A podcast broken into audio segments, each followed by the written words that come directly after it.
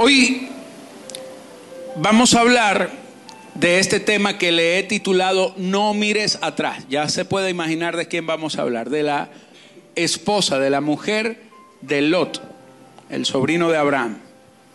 Génesis 19, desde el versículo 17 al 26, dice, y cuando los hubieron llevado fuera, dijeron, escapa por tu vida, no mires tras ti, ni pares en toda esta llanura, escapa al monte, no sea que perezcas.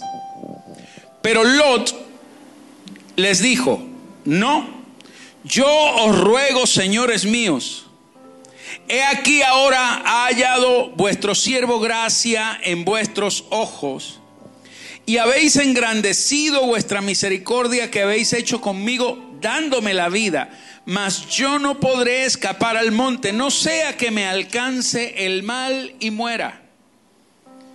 He aquí ahora esta ciudad está cerca para huir allá, la cual es pequeña. Dejadme escapar ahora allá. ¿No es ella pequeña? Y salvaré mi vida. Y le respondió, he aquí he recibido también tu súplica sobre esto y no destruiré la ciudad de que has hablado. Date prisa, escápate allá, porque nada podré hacer hasta que hayas llegado allí. Y por eso fue llamado el nombre de la ciudad Soar.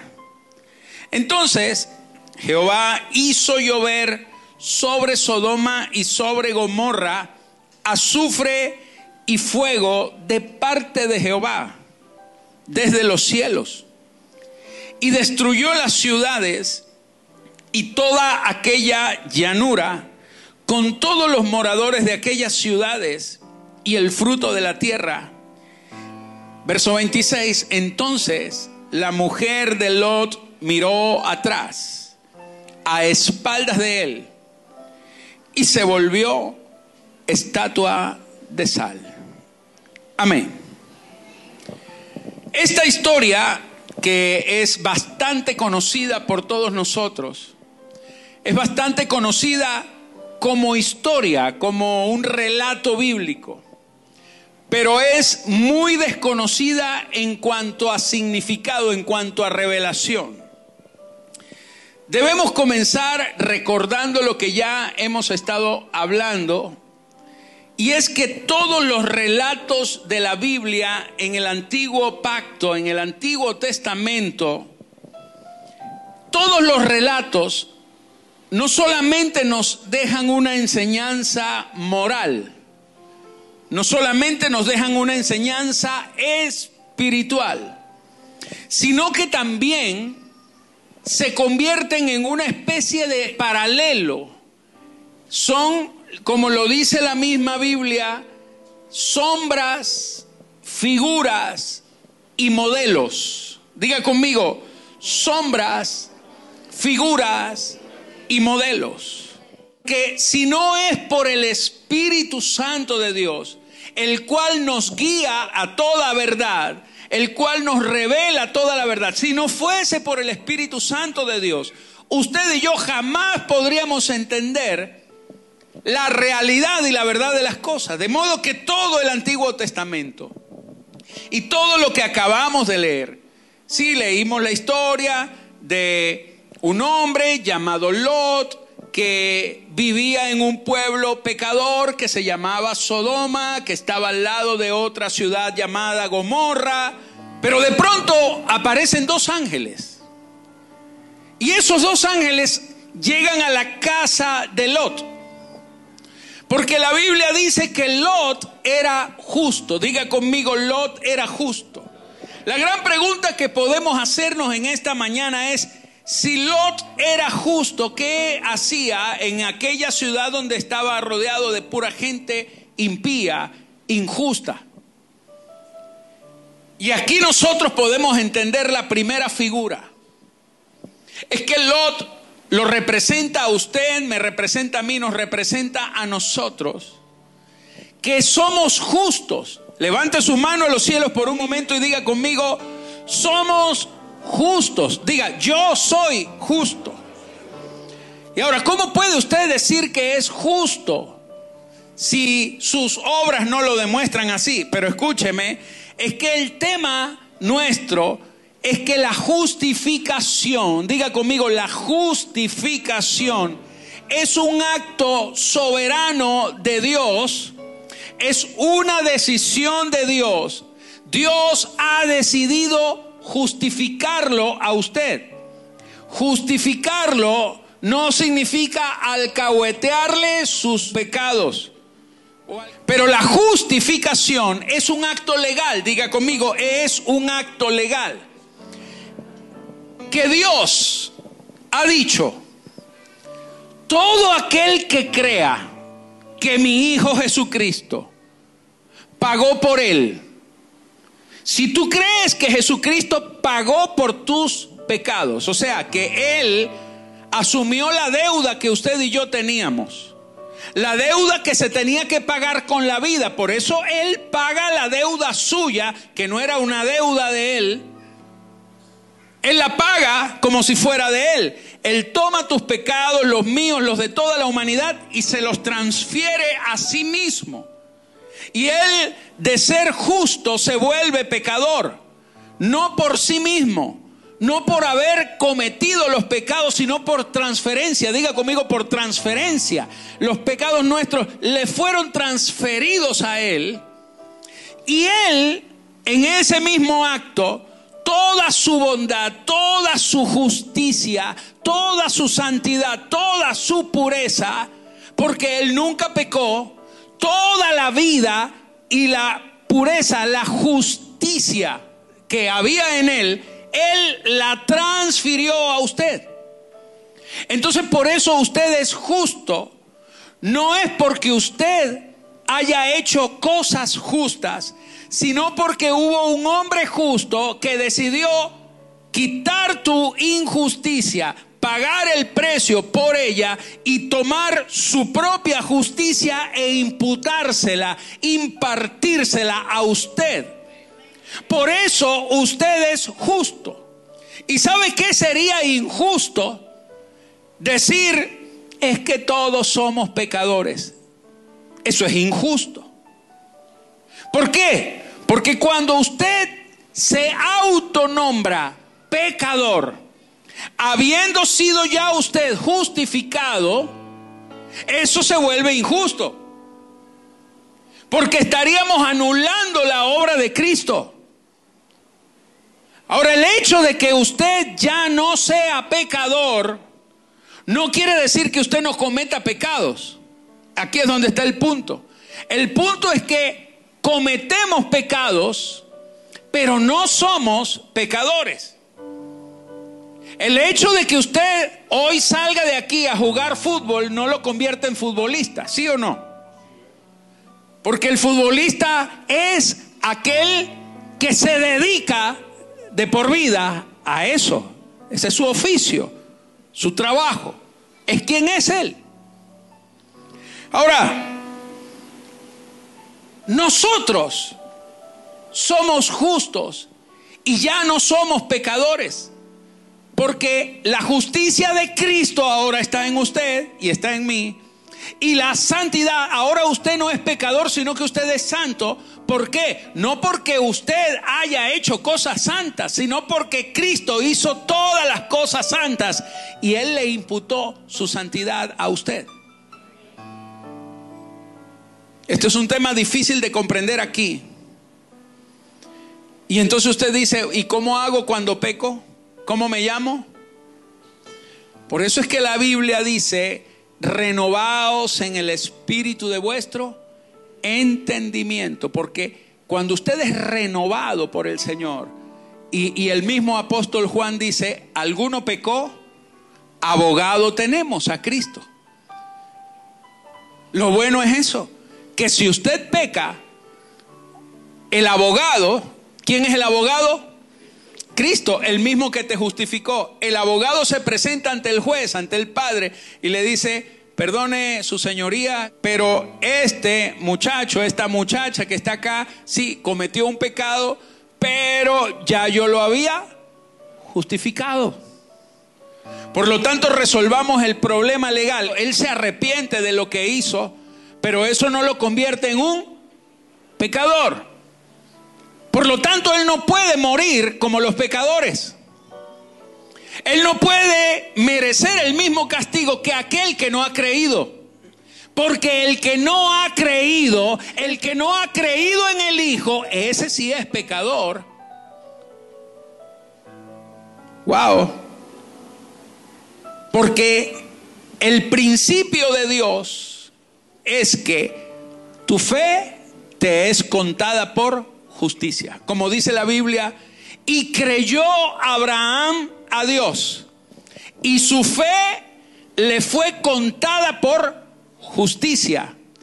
No son tus obras, tus obras no cuentan para nada. Usted puede pagar cualquier promesa o cualquier sacrificio humano y eso no hace absolutamente nada, porque no son tus obras las que son contadas por justicia. Tus obras no te hacen justo. Lo que te hace justo es haber creído que ya Cristo lo pagó, hizo el precio, pagó el precio todo por ti.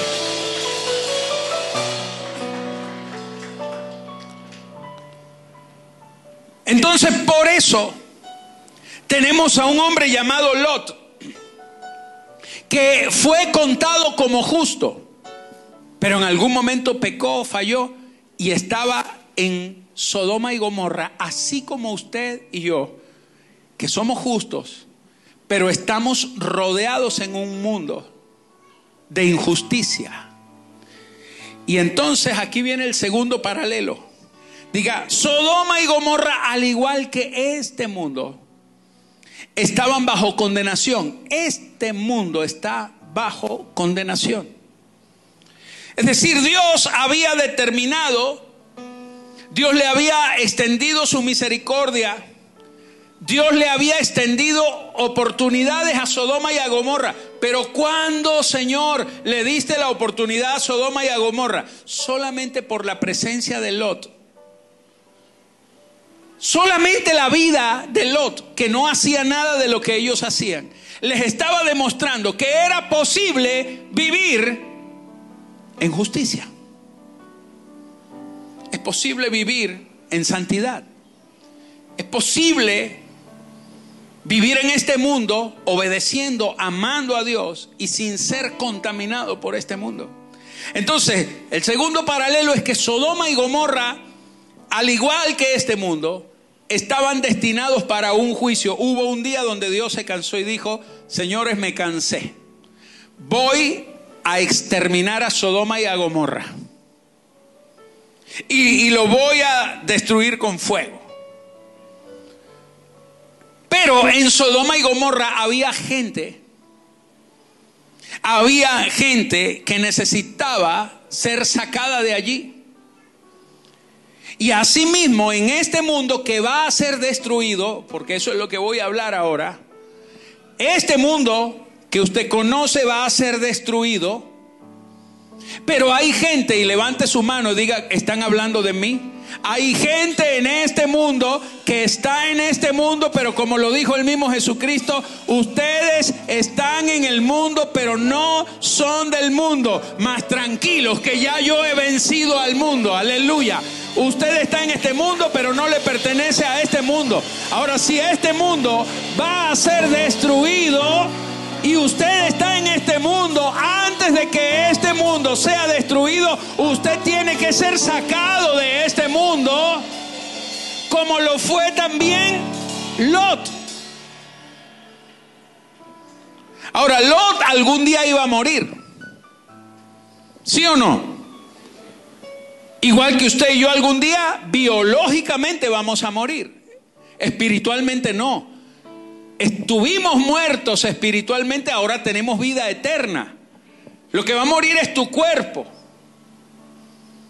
Lo que va a morir es su, su cuerpo biológico, pero su alma y su espíritu, que son de Dios, ya su alma ha sido redimida. Su alma tiene vida eterna. Ahora bien, tenemos que ser sacados de este lugar. Porque usted no puede morir igual que el injusto. Usted no puede morir bajo un juicio. Porque el juicio es para el injusto. Pero para el justo, levante su mano, diga conmigo, para el justo es la bendición. Para el justo no es el castigo. Para el justo es la bendición y la glorificación. Pero para el impío es el castigo. Por lo tanto, usted no puede morir en el castigo de este mundo porque usted no es de este mundo. El tercer paralelo es que Dios no salva a Sodoma y a Gomorra. Dios salva a Lot y a su familia. ¿Y cómo los salva? Literalmente los saca, los extrae. El domingo pasado decíamos que este mundo que está por ser juzgado, antes de que ese juicio ocurra, el Señor viene en las nubes y habrá dos eventos. Diga conmigo, dos eventos. Usted no se puede confundir con el tema de la segunda venida de Cristo y el arrebatamiento. Son dos eventos. Se le llama la segunda venida de Cristo al hecho de que Cristo viene y se establece en la tierra. Esa es su segunda venida. Pero antes de esa segunda venida, Él primero viene, pero no llega a la tierra, Él no toca la tierra. La Biblia dice que en las nubes, diga conmigo, en las nubes. Él viene en las nubes y allí en las nubes dice la escritura que en ese acto que la Biblia lo llama el arrebatamiento, que no es más que la resurrección, pero de la iglesia. Los que van a resucitar solamente los que hayamos creído. Los que murieron en Cristo resucitarán primero y el apóstol Pablo dice, y luego nosotros los que hayamos quedado, porque el apóstol Pablo, él tenía la esperanza de que Cristo viniera en las nubes a levantar su iglesia sin que él todavía hubiese muerto. Y entonces él dice, nosotros los que hayamos quedado. Amén porque Él no se estaba contando entre los muertos, sino entre los vivos que estaban esperando, así como usted no se cuenta entre los muertos, sino que usted se está contando entre los vivos, que en cualquier instante el Señor aparece en las nubes. Pero esa no es su segunda venida, ese es el arrebatamiento.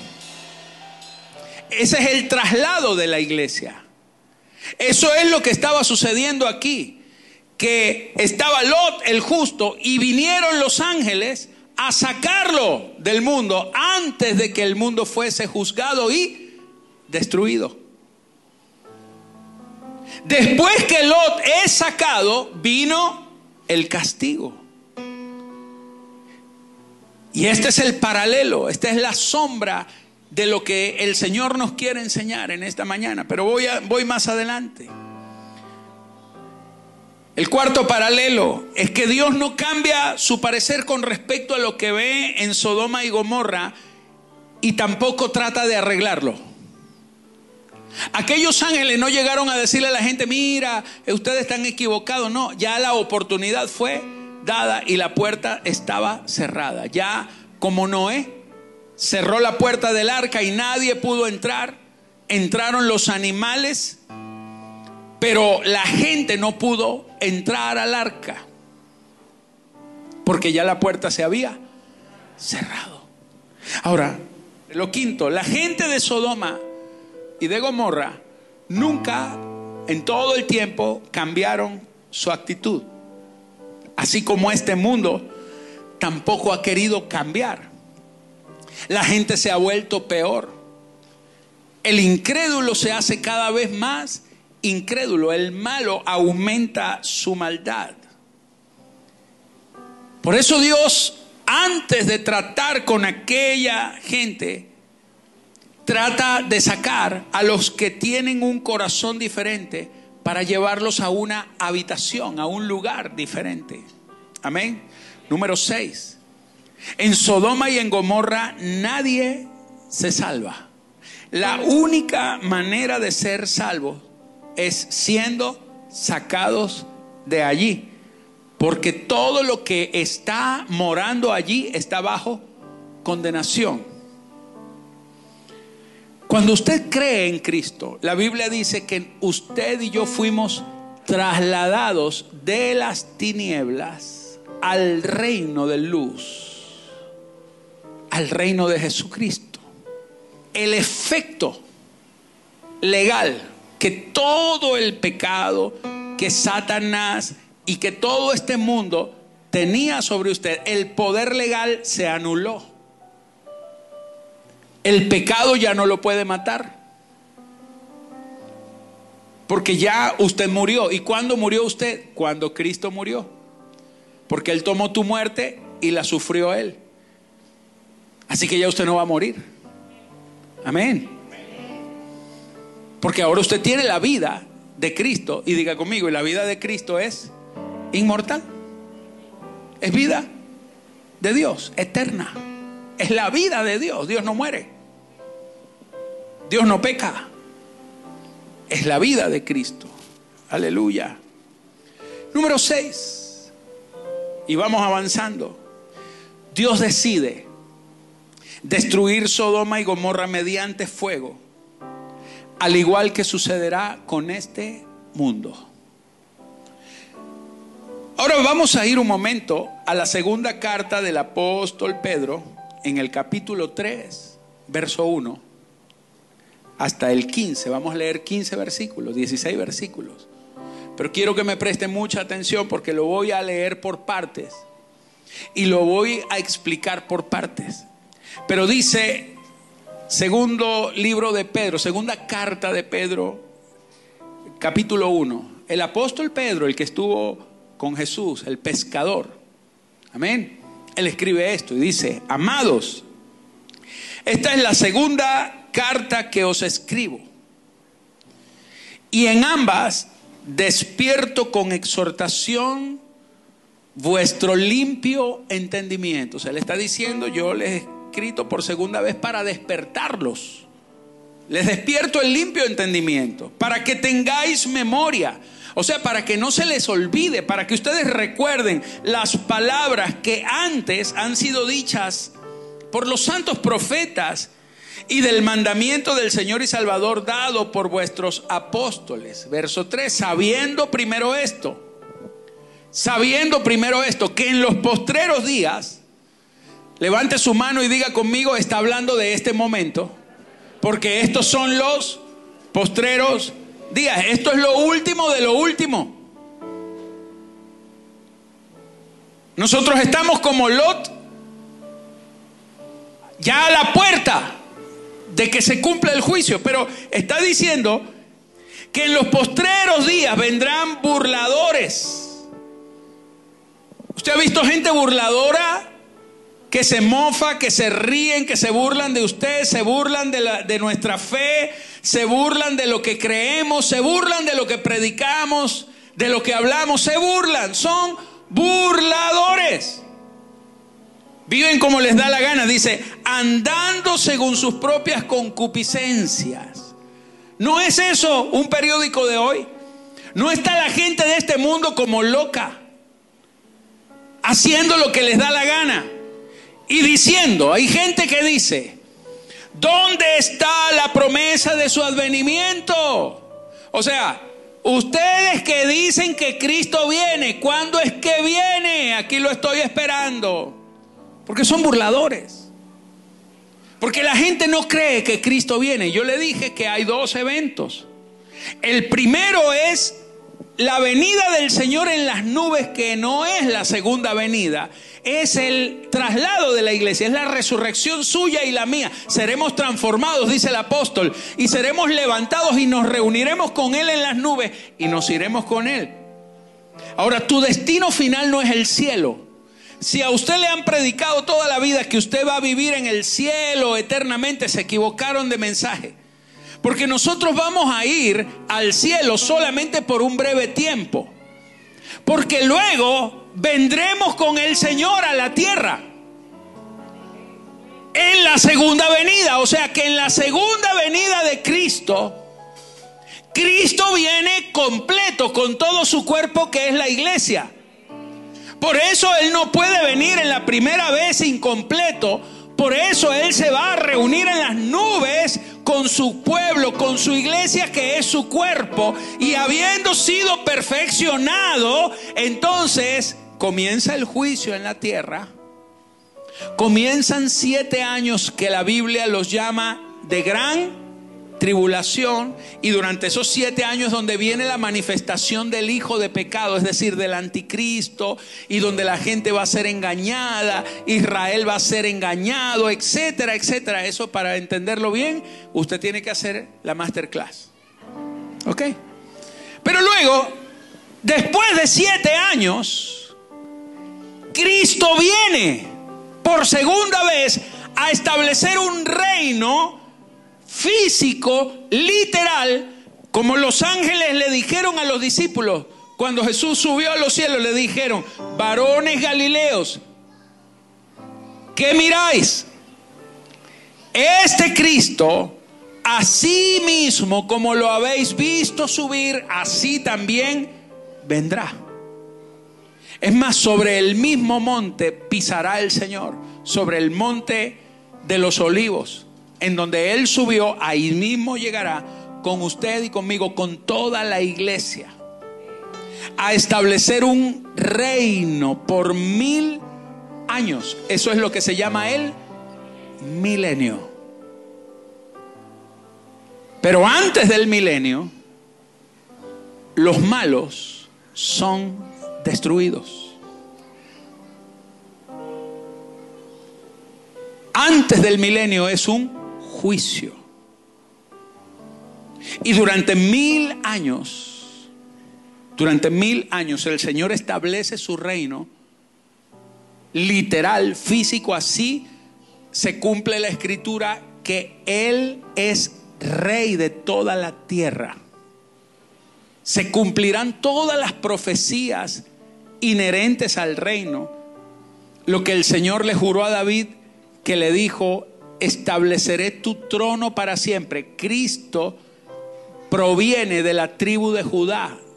Por eso al Señor lo llamaban hijo de David, porque Él es descendiente según la carne, aunque Cristo no nació de hombre y de mujer, pero hasta María y José, sus padres adoptivos, venían de la tribu de Judá, de David. Eran descendientes directos de David. Por eso en Cristo se cumplirá que Él establecerá un gobierno por mil años. Mil años. Y ya les voy a explicar un poco más de eso, pero quiero seguir con lo que les estaba diciendo. De que muchos se burlan de su advenimiento. Muchos creen que esto que yo les estoy hablando son fábulas y se burlan. ¿Dónde está la promesa? Dice el versículo 4 de su advenimiento. Porque desde el día en que los padres durmieron, todas las cosas permanecen así como desde el principio de la creación. Estos burladores dicen, ese no va a venir nada, esto no va a cambiar, esto no lo arregla nadie, esto se lo llevó el que lo trajo. Esta gente, verso 5, ignoran voluntariamente, dice Pedro, que en el tiempo antiguo fueron hechos por la palabra de Dios los cielos y también la tierra, que proviene del agua y por el agua subsiste. Me interesó eso. Dice que la tierra proviene del agua y por el agua subsiste, porque cuando Dios creó, dice, y separó Dios las aguas de arriba y las aguas de abajo, y se separaron y entonces emergió la tierra, porque todo estaba cubierto de agua. Qué interesante, ¿no? Pero el verso 6 dice, por lo cual el mundo de ese entonces pereció anegado en agua. El mundo de aquel tiempo así como el mundo salió de las aguas, también pereció en el diluvio. Fue exterminado el mundo de aquel tiempo por el diluvio y solamente fue sacado Noé y su familia. Antes de que el mundo pereciera, Dios los sacó. Antes de que pereciera Sodoma y Gomorra, Dios lo sacó a Lot. Antes de que este mundo perezca, la iglesia va a ser sacada. ¿Cuántos dicen amén y le dan un aplauso al Señor?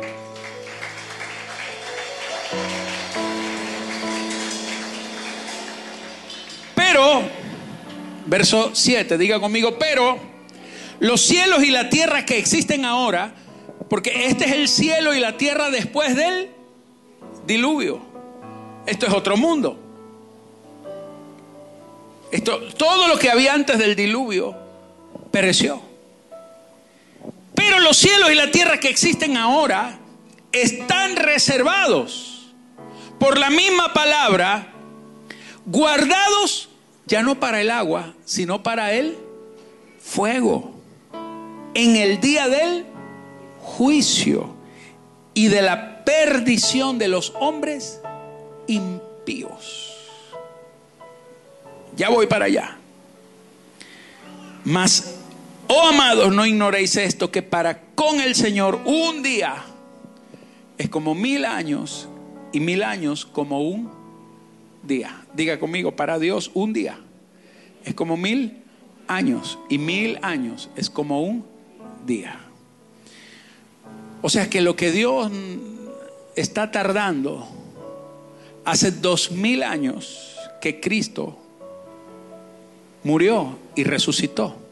Ya han pasado más de dos mil años. ¿Estamos en el año qué? 2022. Pero para Dios un día es como mil años. Y mira aquí la figura. ¿En qué día resucitó el Señor? Al tercer día. ¿En qué día estamos? ¿En qué año estamos? 2022. O sea, para Dios un día es como mil años. O sea, al pasar del año 1 al año 999, ahí terminó. Mil años, ese es el día 1. Pero desde el, desde el año 1000 hasta el año 1999, pasó el segundo día, es decir, los segundos mil años. Pero nosotros ya pasamos del segundo día. Estamos en el tercer día. Estamos entrando en el tercer día y el Señor resucitó al...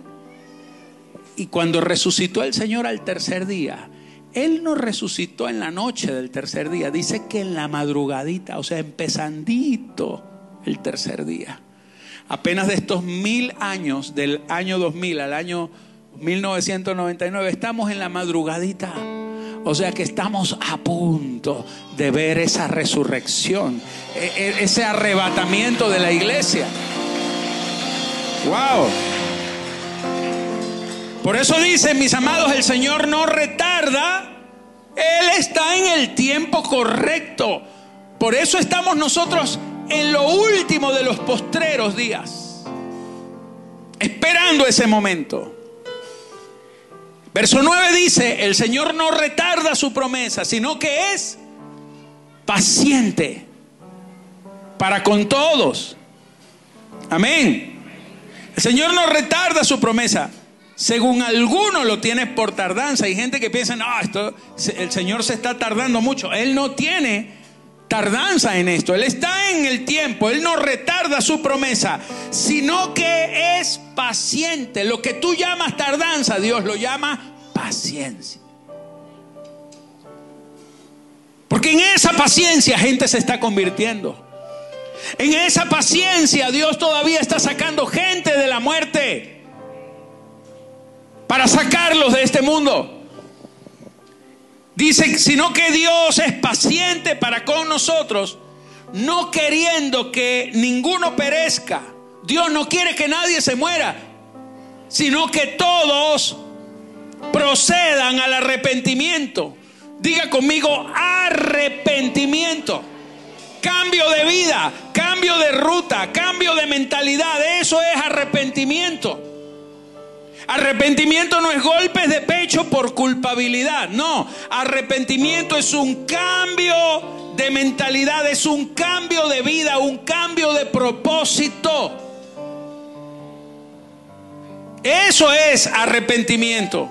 Ahora, verso 10 dice, pero el día del Señor vendrá como ladrón en la noche, en el cual, y aquí escuche, como Sodoma y Gomorra, ¿Cómo fue destruido Sodoma y Gomorra? Dice que los cielos se abrieron y cayó azufre.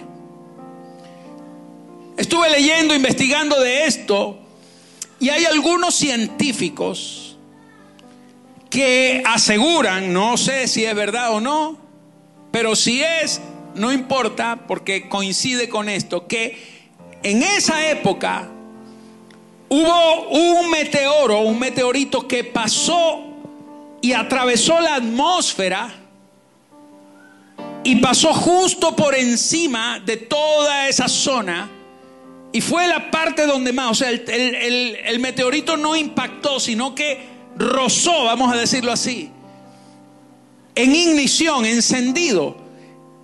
Y parte de partículas encendidas caían sobre la tierra y siguió y salió de la atmósfera otra vez. Eso lo aseguran algunos científicos y dicen que coincide con esas fechas bíblicas. Dios se puede valer de lo que sea. Dios va a ejecutar un juicio como sea, meteorito, lluvia de fuego, no lo sé. Pero lo cierto es que dice que el día del Señor vendrá como ladrón en la noche. Amén en el cual dice, los cielos pasarán con grande estruendo. Los cielos pasarán. Y dice, y los elementos ardiendo serán desechos. Digan los elementos. Piense por un momento qué es un elemento. Un elemento es cualquier cosa visible. Los elementos ardiendo serán desechos y la tierra y las obras que en ella hay serán quemadas. Ahí no va a caer las torres gemelas, va a caer todo, la Victory Tower, la, torre que hicieron por las torres gemelas que desaparecieron, van a ser destruidas. Nueva York, va a ser destruido, este local va a ser destruido, esto no va a quedar nada, ni el logo se va a salvar, nada. Aquí no va a quedar nada. Todas las obras que usted ve, todo lo que usted ve será deshecho. Por eso Dios no quiso arreglar a Sodoma y a Gomorra. Por eso Dios dijo, voy a arreglar a los que quieran ser arreglados. Les voy a prolongar la misericordia y el que se quiera convertir lo saco, porque al que se quiera quedar lo voy a destruir. Wow. Diga, los elementos ardiendo serán desechos. Y la tierra y las obras que en ella hay serán quemadas. Barquisimeto va a desaparecer por siempre. Caracas, Venezuela, Colombia, Argentina, Estados Unidos, Rusia, China, Dubái. Va a desaparecer Dubái. Ay, nunca fui para allá. Tranquilo, que viene algo mejor. Ya, ya, vamos para allá. Dice, todos los elementos ardiendo serán desechos y la tierra y las obras que en ella hay serán quemadas. Verso 11. Puesto que todas estas cosas han de ser desechas, te hace a ti una pregunta. ¿Cómo no debéis vosotros andar en santa y piadosa manera de vivir? Mi amado, ¿cómo es que alguien conociendo la verdad, vive como si no la conociera. ¿Cómo es que alguien que tiene ciudadanía en los cielos como usted y como yo, vive como si su ciudadanía estuviera en Gomorra o en Sodoma? Que andan, como decía un pastor, con un pie aquí y el otro también. ¿Qué andas perdiendo el tiempo con Sodoma, con Gomorra? Queriendo ser como ellos queriendo tener las cosas que ellos tienen. Dice, deberías más bien vivir en santa y piadosa manera, esperando, diga conmigo, esperando, yo estoy esperando al Señor, y apresurándoos para la venida del día de Dios. O sea, usted tiene que meterle el acelerador a esto, mi amado, usted tiene que apresurar su vida. No, no es decir, no, no, voy a pecar rapidito antes de que... No, no, no, no, no es eso es que tienes que acelerar tu propósito, tienes que acelerar tu llamado, tienes que acelerar aquello para lo que Dios te puso en esta tierra, porque tú tienes que predicarle a gente.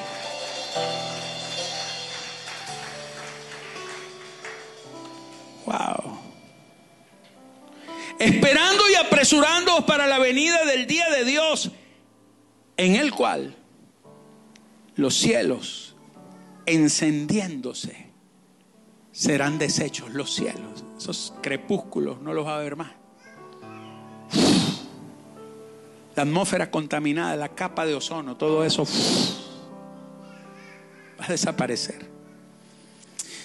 Y los elementos siendo quemados se fundirán. O sea, aquí no va a quedar nada. Pero el verso 13, levante su mano. Pero nosotros, los que no vamos a ser quemados, los que no vamos a ser fundidos. ¿Y por qué no se va a quemar usted? Porque vamos a ser sacados y estaremos resucitados. Esperamos, según sus promesas, cielos nuevos y tierra nueva. Porque no es que esto va a desaparecer para siempre, viene un cielo nuevo y una tierra nueva. Levante su mano y diga conmigo, nosotros estamos esperando eso, según sus promesas, un cielo nuevo. ¿Y cómo puede venir un cielo nuevo? Acabando con el que está. ¿Y cómo podemos ver una tierra nueva? Acabando con todo lo que está. Usted no volverá a ver estas calles, no volverá a ver estas ciudades, estos países, no volverá a ver nada de esto sino que verá un cielo nuevo, una tierra nueva, en los cuales mora la justicia. Porque todo lo malo pasará.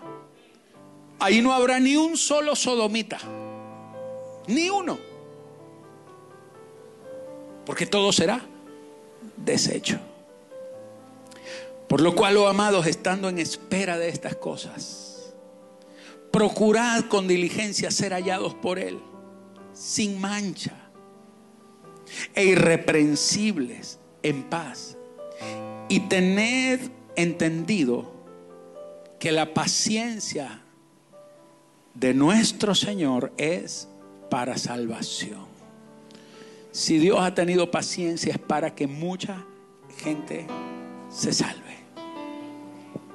Ahora, déjeme hablarle de lo segundo y último que quiero hablarle. Es que en este cuadro Dios nos está mostrando dos cosas. Una, la realidad de su juicio y la, y la realidad de que, de que Él nos va a sacar por completo de allí. Amén. Y ya ese traslado comenzó. Cuando usted creyó en Cristo, fue, usted fue sacado. Usted fue trasladado de las tinieblas al reino de luz. Amén. Ya el traslado comenzó. Comenzó por dentro.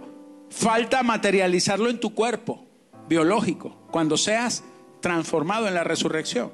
Pero escucha, eso es lo primero, que hay una realidad de un juicio y hay una realidad de que Dios nos va a sacar por completo. Pero en segundo lugar, hay otra realidad, que no debemos mirar atrás, como la mujer de Lot. Por eso este mensaje lo titulamos No mires atrás. Dios le dijo que no debían volverse a mirar atrás. Dios le dijo, escapa por tu vida. Diga conmigo, escapa por tu vida. Ellos tenían que apresurarse a salir. Ellos eran justos, eh, la justicia de Dios estaba en ellos, pero ellos no se podían quedar allí. Ellos tenían que tomar una determinación y salir de aquello. Amén. Ahora, escúcheme esto. El ángel del Señor le dijo que no miraran atrás. Pero pese a la advertencia, la mujer de Lot lo hizo. Y aquí hay una enseñanza tremenda. Es que ella, escuche, ella no dio una miradita de curiosidad porque escuchó el ruido, el meteorito, usted sabe, ¿no? Escuchaba los truenos, los golpes, el fuego destruyendo las cosas. Quizá escuchaba los gritos de mucha gente. ¡Ah! La gente desesperada gritando, no sé. Lo cierto es que no fue que ella volteó así un poquito a ver, porque se asustó con algún ruido. Porque, no, no, no, no, no. Escucha, ella quería regresar. Le dolió lo que estaba sucediendo. Porque todavía, aunque su cuerpo estaba huyendo, su corazón estaba regresando. Mm. Ella quería regresar porque allí tenía su hogar, su vida, sus amigos, sus conexiones su propósito estaba allá. O sea, ella nunca salió realmente. Salió su cuerpo. Pero no quería salir, ella iba como obligada. Mm. Ella tenía allí su propósito en, en aquello que Dios había condenado. Ella pensaba que tenía destino allá. Por eso cuando ella voltea, ella voltea con lamento. Porque sentía que estaba perdiendo todo en lo que ella tenía su vida. Ahora permítame ir un poquito más adelante. No es que no es que ellos iban así como en las películas de Hollywood. ¿Usted ha visto las películas? La Roca, ¿usted ha visto La Roca? Y la explosión atrás. Y, las llamitas casi que le agarran así el, talón así. Pero no lo toca, ¿no? y el tipo se salva.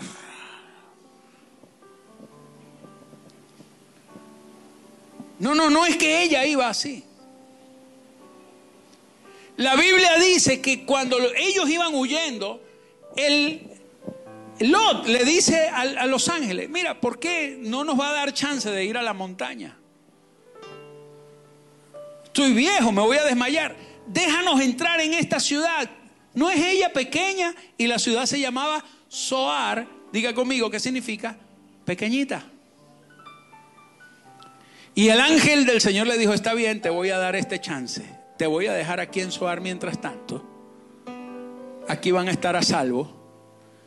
Y ya ellos estaban en Soar. Cuando el fuego todavía no había empezado, ya ellos estaban en Soar. Cuando llegaron a Soar fue que empezó la destrucción.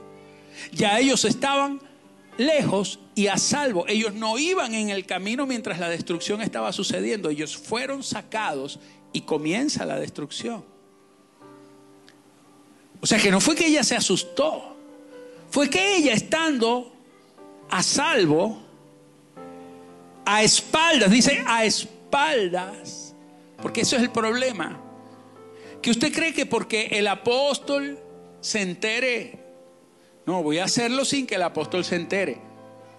Yo tengo mi cosita por ahí, mis noviecitas, mis noviecitos, eh, tengo mis negocios raros en la iglesia que ni se enteren los apóstoles. ¿Qué importa que yo me entere o no? ¿Qué importa que yo sepa o no? Y que me tome por bobo, gafo, estúpido, lerdo, lo que sea. ¿Qué importa si yo no soy el que está destruyendo este mundo? No soy yo el que te llamó, no soy yo el que te puso, ni siquiera te tengo obligado en este lugar. Usted está aquí por asignación, usted está aquí por un propósito, usted lo puso el Señor acá. que yo me entere de las cosas que alguien hace en oculto o no hace, ¿qué importa? Aún yo también tengo que rendir cuenta de lo que hago. Amén. Yo tengo que rendir cuenta de quién soy, de cómo vivo mi vida. Esto es un asunto suyo y solo suyo. Si ella volteó a las espaldas de Lot, ¿qué diferencia hay que lo hubiera hecho a sus espaldas o de frente? Si el resultado es el mismo. Al final, señores, se convirtió en estatua de sal. Aunque no estaba en el lugar, quedó como si estuviera allá sufrió el mismo juicio. Mis amados, no nos damos cuenta cuando nos estamos quedando dormidos. ¿Usted se da cuenta cuando se duerme? ¿Verdad que no? Usted cuando, cuando tiene insomnio sabe, usted está ahí, ah, no puedo dormir, no puedo. Pero cuando usted llega y se acuesta en la cama y dice, ay, por fin voy a descansar, me voy a dormir dentro de dos minutos, usted no sabe. Eso es un acto que nadie sabe, es un misterio. Nadie sabe cuándo se queda dormido. No nos damos cuentas cuando nos volvemos estatuas de sal. Eso no es un acto de magia. Ella empezó a mirar, a contemplar las lágrimas, el desconsuelo. Miraba, se lamentaba y se iba petrificando y no se dio cuenta. A pesar de que Dios la había sacado, ella mantenía el deseo. ¿Dónde está tu deseo? ¿Dónde está tu corazón? ¿En ser como Sodoma? ¿En ser como Gomorra? ¿O en ser como Cristo? ¿Dónde está nuestro deseo? Mi amado, como toda la tierra de Sodoma y Gomorra estaba en condenación, cuando ella volvió su corazón, experimentó el mismo juicio, aunque su cuerpo no estaba allí. Esto es muy duro. Hay muchas veces que leemos la Biblia y encontramos gente que ha sido sacada. Dios le dijo a Abraham, sal de tu tierra y de tu parentela a la tierra que yo te mostraré. Dios lo saca de Babilonia y Dios lo lleva a la tierra que le había prometido. Él fue sacado. Fue sacado. Usted ve el pueblo de Israel, ellos estaban atrapados en Egipto, pero el Señor dijo, voy a sacarlos de Egipto. Y los hizo atravesar el mar rojo y juzgó a Egipto. Egipto pereció. Los egipcios murieron. El mismo mar rojo que les abrió el paso a ellos para ser salvos, el mismo mar rojo encerró a sus enemigos y los destruyó para siempre. Wow. Las mismas aguas que salvaron a Noé, las mismas aguas que condenaron al impío. La misma venida del Señor, el mismo arrebatamiento para salvación de su pueblo, es el inicio de la gran tribulación. Y luego su segunda venida, el establecimiento de los mil años. Y al final de los mil años, dice la Biblia, que será soltado Satanás por un breve tiempo. Usted ha leído eso en la Biblia, ¿verdad? Y usted se preguntará, bueno, pero ¿para qué vuelven a soltar al diablo? Resulta que en esos mil años, los únicos que van a entrar son los que durante los siete años de gran tribulación aceptaron a Cristo. Los que durante el tiempo que estuvo el anticristo se salvaron de adorar al anticristo. Y algunos fueron perseguidos y muertos, dice la Biblia. Bueno, los únicos que van a entrar en el milenio son los que sobrevivan a esa gran tribulación a causa de haber recibido a Cristo. Entonces durante mil años el Señor estará gobernando solo sobre gente justa. Pero eh, durante esos mil años nacerá gente nueva. Nacerá gente durante el milenio y esa gente nunca conoció al anticristo, nunca conoció nada, sino que cuando ellos nazcan, ellos estarán viendo a Jesucristo literalmente. No van a ser como nosotros, que nosotros hemos creído sin haber visto. Los que van a nacer, aunque nazcan estando Cristo gobernando, ellos nunca han recibido a Cristo. Les tocó aceptarlo. ¿Sí? Les tocó aceptarlo. Pero al igual, ellos también tendrán que tomar una decisión. Y como Satanás va a estar atado durante esos mil años, no habrá tentación, porque el tentador es el diablo. Entonces ellos van a vivir una vida donde no hay tentación, donde no hay maldad, donde todo el mundo es chévere, todo es bueno, en donde todo funciona, donde Cristo está gobernando, pero al final de los mil años, el diablo va a ser soltado. Y por un breve tiempo dice que él engañará a muchos. ¿A quiénes engañará? No a los que ya son salvos, a los que todavía nacieron, pero que nunca tomaron una decisión. Algunos de ellos serán engañados y otros no. Todo dependerá de qué? De lo mismo que depende usted y yo, o de lo que dependíamos. Si hemos creído en Cristo, si decidimos aceptar al Señor o no, de eso dependió nuestra salvación, igual que ellos. Pero luego, dice que el Señor tomará a Satanás lo lanzará al lago de fuego y azufre y vendrá el gran juicio del trono blanco, dice la Biblia, en donde todos los que no han creído, aún los muertos, los que murieron sin haber creído, todos los que murieron sin Cristo, los que murieron en maldad, serán resucitados, pero no van a resucitar para una vida eterna con Dios van a ser resucitados para un juicio final. El juicio que llama el Apocalipsis del gran trono blanco. Y vi un trono blanco y, y los que estaban muertos fueron resucitados. Esos muertos es la, esa es la resurrección de los que han muerto en maldad. Van a resucitar por un breve tiempo para ser juzgado por su maldad. Y cada uno, según su maldad, recibirá un castigo y todos serán lanzados a sufrir un castigo eterno, pero en justicia. Porque cada uno, según su nivel de maldad, tendrá su nivel de castigo. Y entonces, ya no hay más malos. Todos están resucitados, pero hay una tierra que va a ser fundida y en ese momento, dice el apóstol Juan, y vi que descendía del cielo la nueva Jerusalén, una ciudad celestial que se posará en la tierra. Y entonces Cristo entregará todo el poder al Padre y viviremos en un cielo nuevo y en una tierra nueva, eternamente como resucitados con el Señor por la eternidad.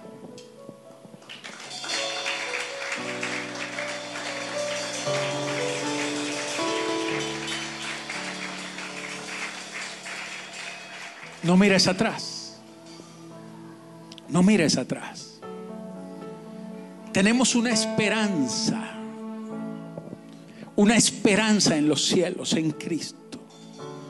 Quiero que levantes tus manos, por favor, a los cielos y te pongas sobre tus pies en esta, en esta tarde. Y quiero que allí donde estás le digas al Señor, no voy a volver atrás. He sido llamado por ti, Señor. Y lo único que quiero hacer en este momento es atender el llamamiento que has hecho a mi vida. Tú me has llamado, tú me has escogido.